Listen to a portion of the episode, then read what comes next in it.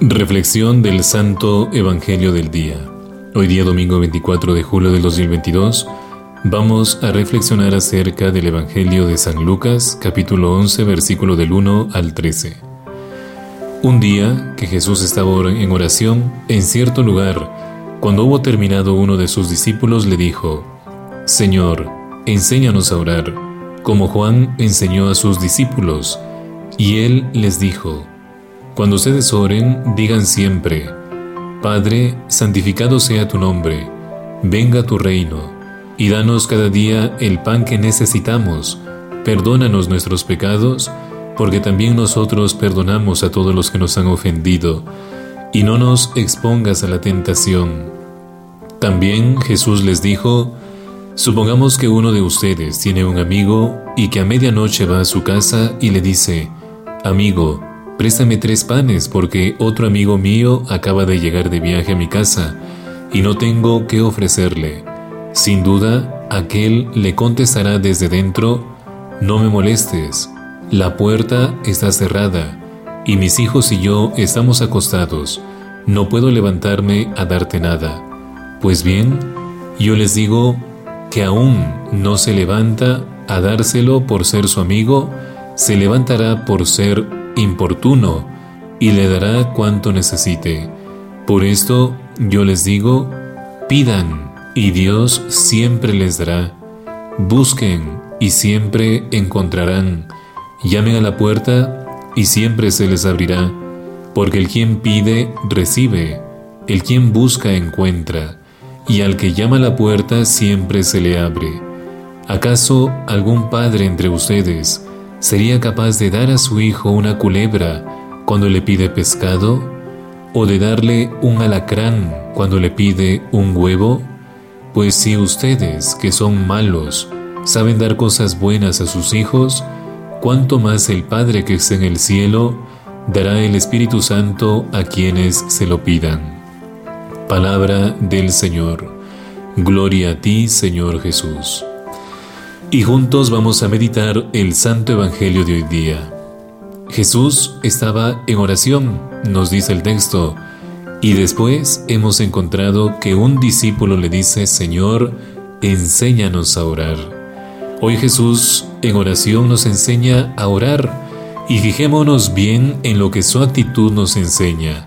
Jesucristo experimenta en muchas ocasiones la necesidad de encontrarse cara a cara con su Padre y Lucas, en su Evangelio, insiste sobre este punto.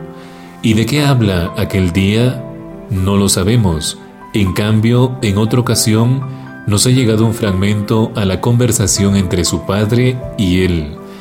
En el momento en que fue bautizado en el río Jordán, cuando estaba orando, y vino una voz del cielo que decía, Tú eres mi Hijo, mi amado, en quien yo pongo toda mi complacencia es el paréntesis de un diálogo tiernamente afectuoso, como lo tiene un padre con su hijo.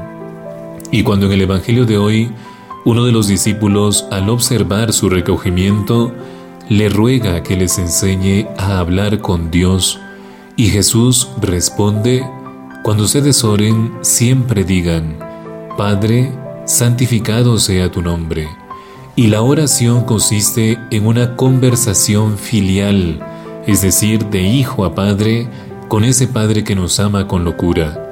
No definía Teresa de Ávila la oración como una íntima relación de amistad con Dios y por eso, estando muchas veces tratando a solas con quien sabemos que nos ama.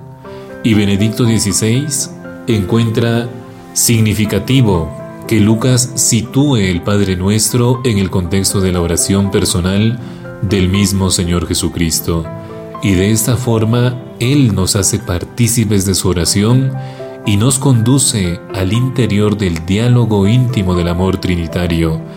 Por decirlo así, levanta nuestra miseria humana hasta el corazón de Dios. Y es significativo que el lenguaje corriente de la oración que Jesucristo nos ha enseñado se resuma en estas dos únicas palabras, Padre nuestro, y la oración cristiana es eminentemente filial. Y la liturgia católica pone esta oración en nuestros labios, en el momento en que nos preparamos para recibir el cuerpo y la sangre de Jesucristo, y las siete peticiones que comporta el orden en el que están formuladas el Padre Nuestro, nos dan una idea de la conducta que hemos de mantener cuando recibimos la Sagrada Eucaristía. Queridos hermanos, les comparto un pensamiento del Papa Emérito Benedicto XVI, quien nos decía, el Señor nos dice cómo hemos de orar, y Lucas pone el Padre Nuestro en relación con la oración personal de Jesús mismo, y Él nos hace partícipes de su propia oración, nos introduce en el diálogo interior del amor trinitario. Les habló Padre Johnny Gómez Ávila y conmigo será hasta otra oportunidad. Gracias por escuchar el podcast La Voz de la Fe.